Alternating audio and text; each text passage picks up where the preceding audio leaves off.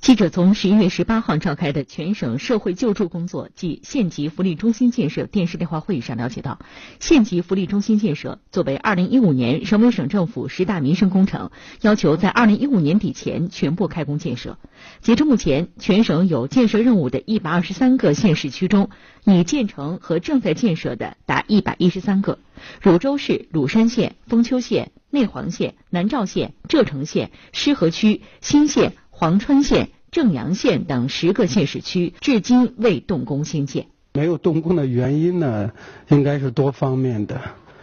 但我想，应该说归根结底啊，嗯，还是当地的党委政府对这项民生工程是不是真正的从重视民生、关注民生、改善民生、保障民生的角度。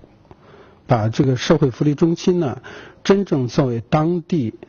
社会救助和社会福利事业发展的这个平台和载体这个角度来认识。